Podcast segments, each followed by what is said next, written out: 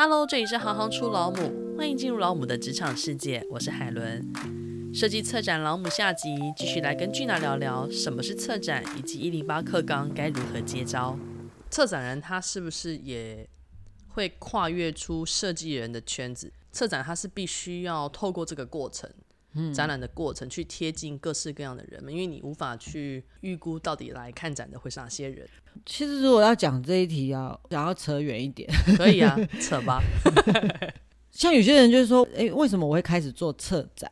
我都会想到是刚刚讲东海医院，我做我那时候很想要办的展，把我当下的欲望把它呈现。但是真正像这几年做的展览，我觉得是比较像是我有小孩之后。从小孩的睡前故事啊，我真的是当了妈妈以后，我觉得我才有可能当老师，因为我就没有耐心的人啊。然后你要我去教那个听不懂我讲话的人，我其实是超没有耐心的。但是我觉得，因为我做了妈妈以后，然后你就带着小孩，大家有小孩的就知道嘛，我们要先从三角形、圆形，然后 红色、白色、黄色这样慢慢去基本认知。其实我在教这个的时候，我自己好像在复习基本设计一样。然后加上讲话的口吻，就会跟以前不一样嘛，就会试着慢慢的去解释给他听，或者是让他去感受。从荷兰回来去学校教书以后，我真的我第一堂课我也不晓得到怎么教，可我就把下面的学生当做我的小孩，我好像我在讲睡前故事，当然没有那么幼稚，可是呢，我觉得。啊，你可以往这边想看看啊，或者是你往那边想看看。哎，你可以思考一下这个题目是什么，就是有一点点揣摩，是我在跟小孩沟通这样。嗯。那真的在策展，我的心情也是一样。我想要给可能是初学者，或者是说不懂。设计没有接触设计的人去了解这个里面有趣的部分，很难用言语，或者说只用文字，你也很难去感受。我就是要把这个东西呈现。也许我的学生来看，他就会知道我平常到底在跟他讲什么。那也许一般人来看，可以去了解设计师真的也做了好多事情。设计师真的不是闲着只有喝咖啡好吗？就我们喝咖啡也在想很多事情，就是想要把设计的脉络。透过很多的方式去做呈现。那同样，身为设计师的老公，老公是室内设计师吗？对对对。他在你设计的过程当中，或是在策展的过程当中，他扮演了什么样子的角色？其实他蛮重要的啊，因为。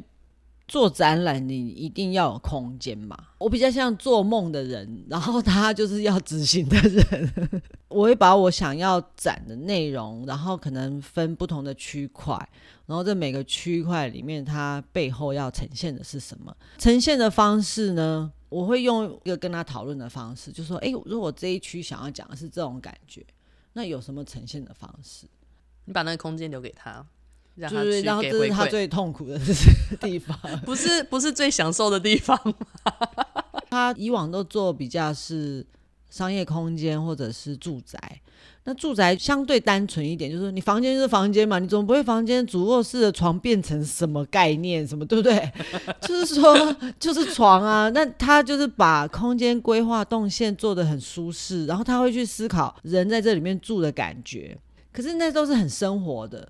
可是，如果是展览的话，它需要再多一点想象空间。在家里面，你不一定说我躺在床上还要想象什么，我就是要睡觉，对不对？那展览就是说，好到这一区，然后看到这个，然后要打什么样的灯光，给人什么样的感觉？这件事情是我一直在考他，这样他都觉得感觉很模糊。我不知道你想要什么感觉，我 我觉得这是彼此沟通啦。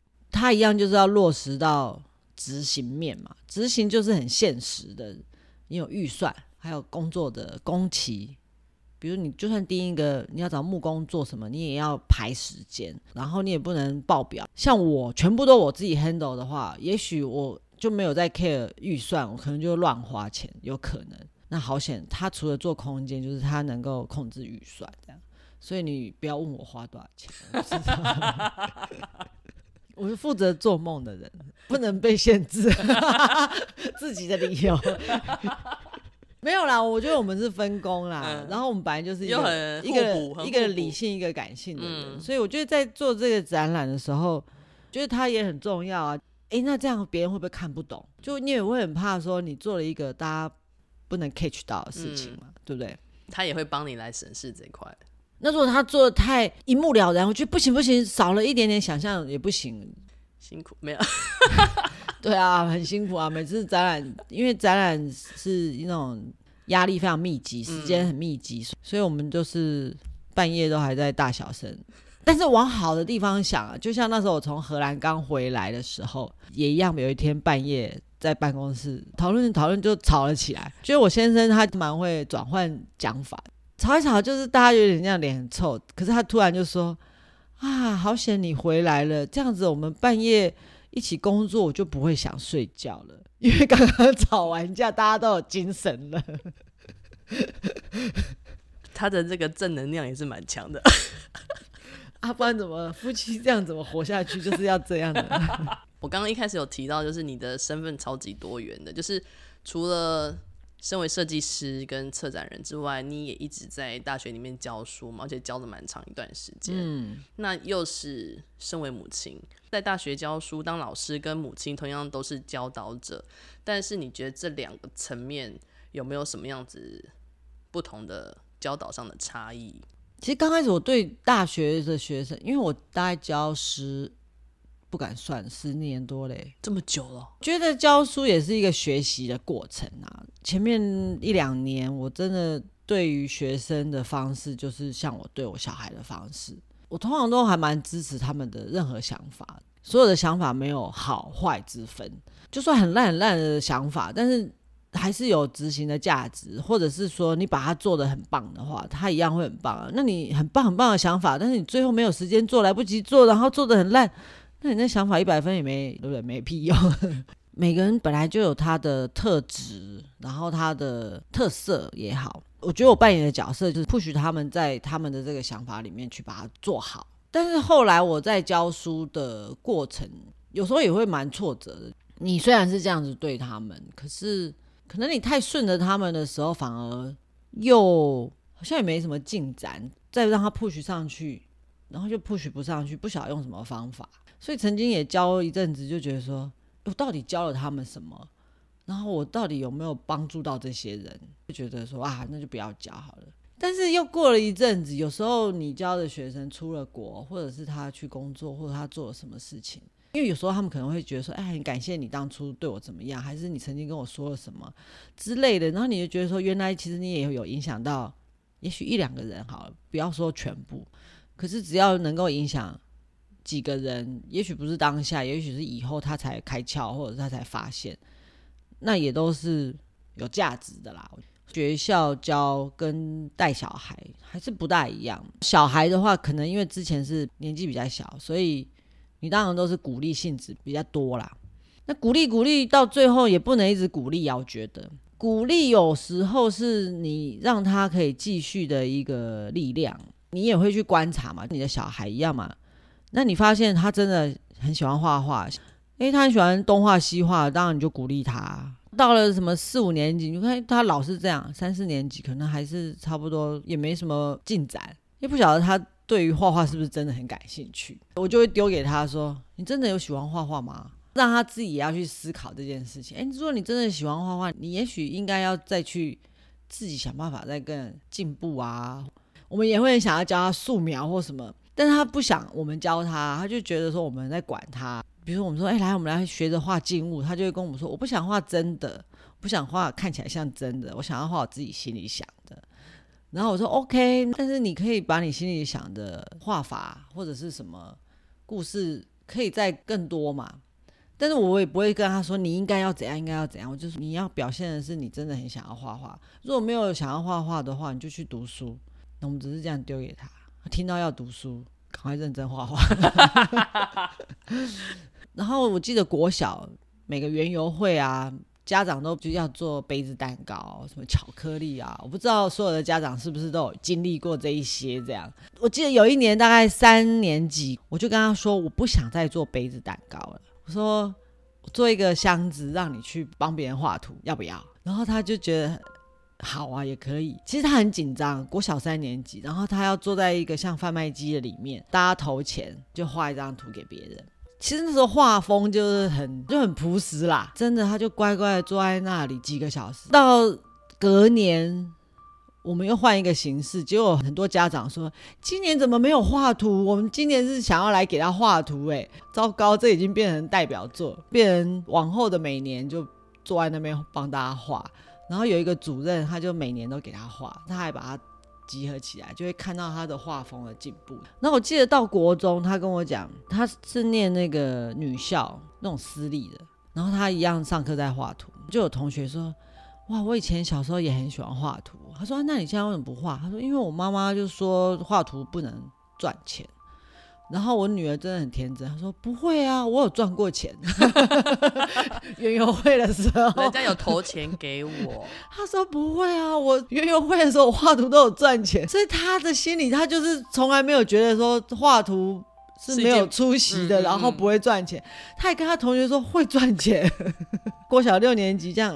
一个园游会下来，他就赚了一两千块，然后他就把钱全部捐去做那个班费。老师其实也吓到，因为老师也心里也是觉得说，你画那个要干嘛？就没想到他是拿最多钱回去的人。你一路啊，把他带在身边，他在工作室的时候也是跟着你一起吗？对啊，因为我们都要加班，不然他要去哪？对你，你不论是我没有刻意把他带在身边，那个是不得已，没有。就不管你是在做设计，或是策展，或是办展览的时候，你都一直是把他带在身边。你有没有观察到他最大的成长是什么？因为他有时候就看我跟我先生在做的事情嘛。有时候我们也会有学生或者员工啊，或者什么，然后我们会看图啊、尺寸什么。那我记得他国中。他们老师就说要做园游会的，他们的摊位可能要挂什么扛棒还是什么之类的啦，好，就是请他来负责这样。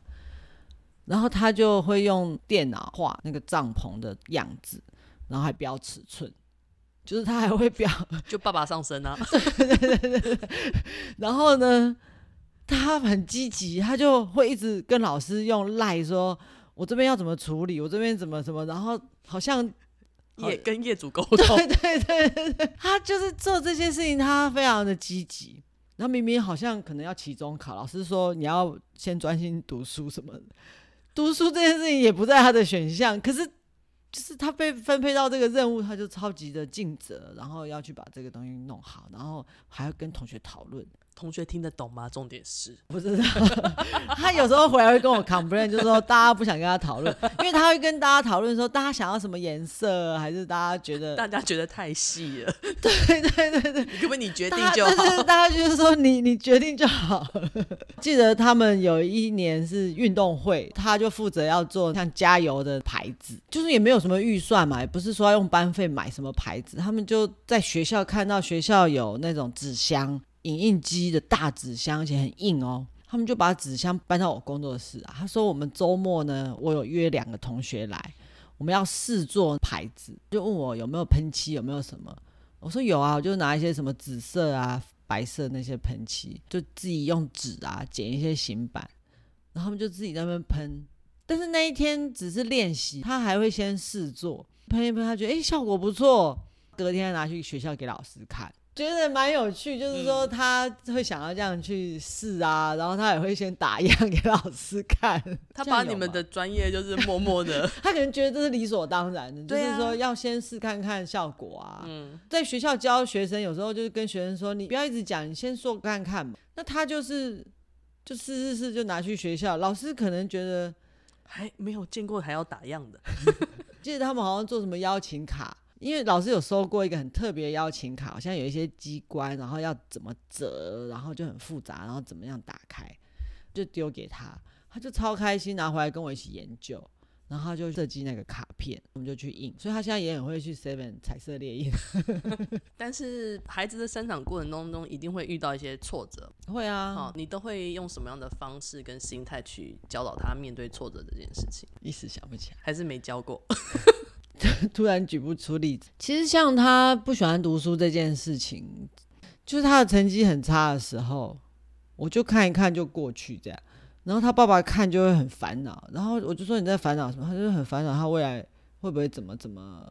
这这未来有没有出息？这就是类似这种。我觉得我女儿她自己也蛮乐观的，反而走不出来是我先生啦。然后我就要跟他讲。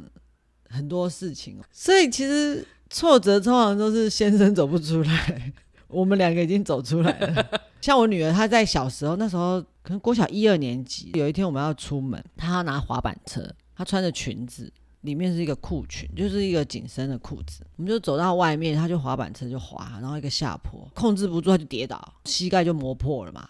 所以裤子就破掉，膝盖要流血，就哭了嘛，只好又走回家，因为才出门而已哦。就要出去的时候，他手又去拿那个滑板车，我就说还要拿吗？他就要，他就还要在刚刚跌倒的那个地方还要再滑过去，然后没有跌倒，他就克服他了。你就看到他那表情很得意，所以说我觉得反而是他给我比较多能量啦。所以你说挫不挫折，是不是他鼓励我比较多？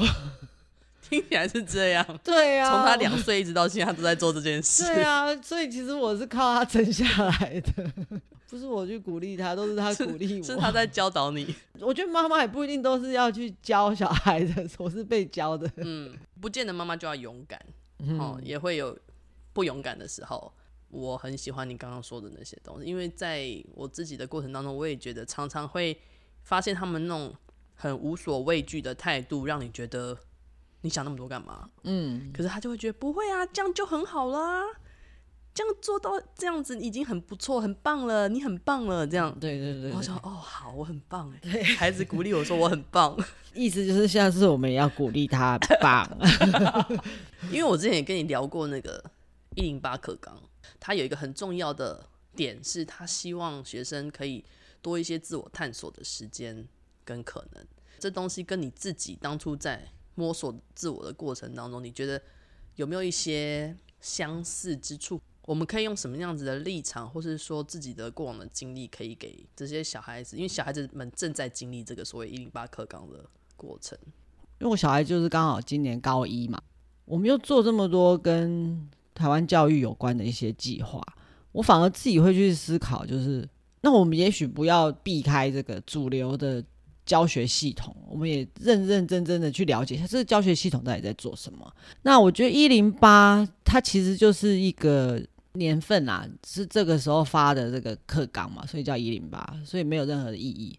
他重点是说，小孩要有一个学习历程，出发点的本意是好，因为他希望在高中的阶段可以多一点时间去摸索自己未来可能想要的是什么。因为他们也发现很多学生可能上了大学，然后甚至到大学毕业以后，他们还是不知道自己喜欢什么。这个其实是蛮严重的问题啊，因为教育资源成本都花下去了，每一个年轻人的这个时间也都花下去，可是你。反而一直要到大学毕业，甚至研究所毕业，你才要来去问自己，你未来要做什么。所以应该要在高中的时候你就要开始去探索。所以我觉得出发点很棒，但是我实际上看到的状况就是，呃，老师也好，或者是学生也好，大家不习惯一个太开放性的，就是大家都习惯有个题目、有个课、有一个目标，然后有一个。分数有一个，要不然太广，这个好悬，他们不知道那是什么，所以就变成大家会去想的是，那你如果大学你是想要念医学院，好，那你可能在高一你就要做什么事情？那我觉得他好像如果是用这样去解读的话，我反而觉得失去摸索的这个部分啊，那我反而是比较希望，真的还是高一高二的时候。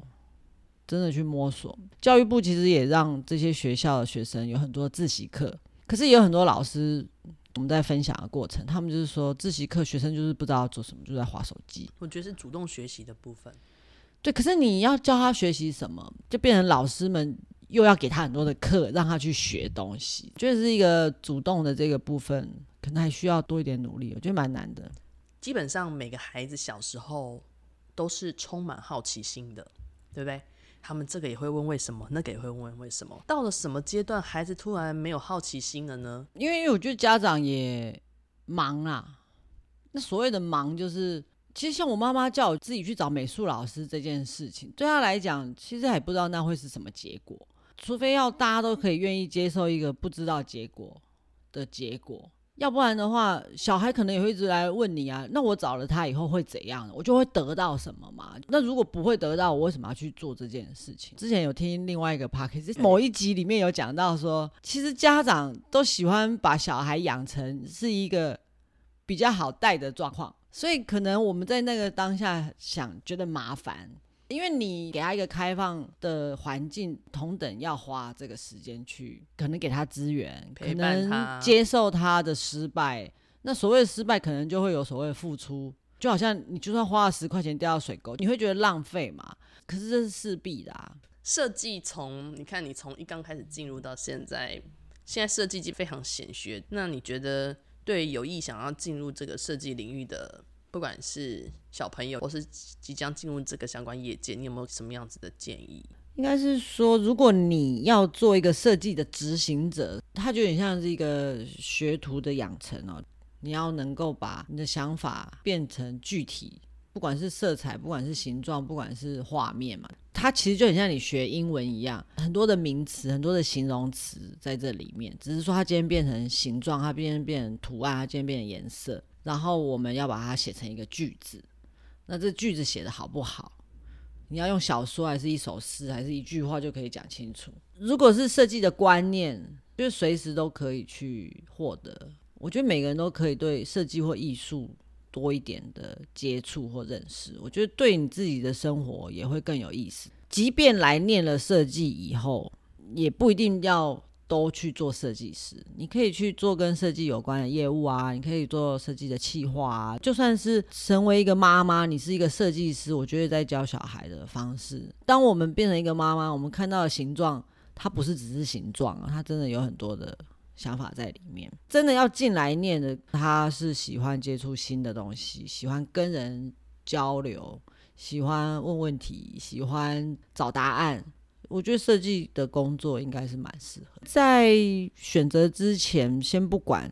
是不是念设计？我觉得对于生活的体验真的要很多。你看现在啊，可能我这样小学大家都在平板什么 滑手机，国中、高中，那你可能都在读书，然后你就突然蹦来念大学的设计。那我们只是要他们做一个诶、野餐好了，那他们都是在想野餐是什么。你如果没有这个经验，没有这个体验，那不然你就去野餐一次。然后再回来设计，那个感受力真的是要从小可以有的话是最好。就像我们会觉得啊，北欧的人为什么总是可以把家饰品或者是家具设计这么好？可你要想看看，他们可能一年有一半以上的时间都待在室内，天很快就黑了啊，然后外面很冷，所以他待在家里面的时间很长，他难道不把家具做好吗？在家里就很痛苦啊，对不对？就我觉得这就是从生活里面出来的。那台湾是因为，比如外面吃饭太便宜啦，外面活动很多啊，所以大家不一定都待在家里，回到家大概就睡觉而已。可能我们对于居家生活的细节就没有那么讲究，所以自然而然你没有讲究，你没有待很长时间，你就不晓得你要的是什么，或者是你能够做出来的生活的质感是什么。所以如果要做设计师，就是从小就要大家多多接触，不一定要花钱啊。去外面拔拔草也可以，玩玩石头也可以，手跟那个质感、触感接触，我觉得这些体验都非常的重要。能不能推荐一本书？可以讲一个电影啊？可以，可以，可以，电影可以啊。比如说《大英雄天团》，我觉得它就对某种程度的工业设计，我觉得比较奇幻一点啊，比较好玩一点，但是就蛮像是这种感觉，有点发明。因为我记得我带我女儿去看这部电影。啊、我想到了，其实这部电影就可以讲我怎么跟他讲一些挫折的事情，绕回这个题目。那时候我就跟我女儿说，现在你可能在国中或国小，你念的都是学科，大家因为都一起要念这些东西，也许你不一定感兴趣，可是你要去找到你有兴趣的领域，等到你往你有兴趣的那个领域之后，不管你是去到大学，或者是你未来会跟你。相关兴趣的这些人在一起，他就像电影里面这些怪咖会凑在一起，就是你会找到跟你志同道合的人，所以你不要去想说啊，我现在好像我不喜欢这个，不喜欢，或者是这个整个环境，或者是好像同学不喜欢我，或者什么，就是大家都会有这种，对不对？小孩都会回来都会讲，呃，同学不喜欢跟我玩，或者什么什么之类的。看像这个电影啊，最后这一群怪咖一起完成一件事情，那就是后来你。往你的领域，然后你就会在你的领域里面找到志同道合的人，可能就是一群怪咖，有可能 联想起来。可是是真的是真的，我就是这样跟他讲，会终究会找到那一群，就是跟你特别契合的，然后都跟你有同样想法的。像我去荷兰，我觉得就是有找到这种感觉是吗？有有，在那个地方就是大家就是想尽办法做自己的事情，然后不是说哎、欸、你做这样我在跟你竞争或比较，不是哎、欸，我觉得那就是大家非常的千奇百怪，就跟实践很像。其实我觉得我最后可以补充一点点啊，嗯、我觉得我出国念书还有一个很重要的原因，因为我也很清楚的知道，就是我成为妈妈以后，我就是妈妈，这是废话吗？你是说这个角色摆脱不掉？觉得我好像。还有很多，就刚刚讲年轻的时候要做的事情没有做，就好怕变成我以前看到的一些长辈就会说啊，我年轻的时候要不是怎样就怎样，又那样又怎样，就是说我突然间觉得，我如果没有去做某些事情，我我就会变成这样的长辈，或者我会变成是一个不是很开心的人。我要做一个很开心的妈妈，而且一个很勇敢的妈妈，所以。出国这件事情就是一个蛮重要的。那但是真的回来以后，很多事情你真的就不会再哦，我要不是当初没有怎样，就是你心里会一直有这种疙瘩。谢谢君娜今天精彩的分享。每一场展览的完美呈现，都是反复沟通协调与坚持的成果。或许展览有期限，但每一次看展的感动和收获，都会长久留在我们心中。希望大家多去看展，多发掘不同面向的美好。下一集我们将介绍特工萌老母，这群超人力老母翻转了旧式的罐头模组，为我们带来各种特色公园。让我们一起期待他们为孩子站上街头的故事。如果你喜欢行行出老母，欢迎介绍给更多好朋友，加入我们的 FB 社团，你就可以针对未来的受访老母提出想问的问题。欢迎订阅和给五颗星，谢谢你们的支持。我是海伦，我们下次见。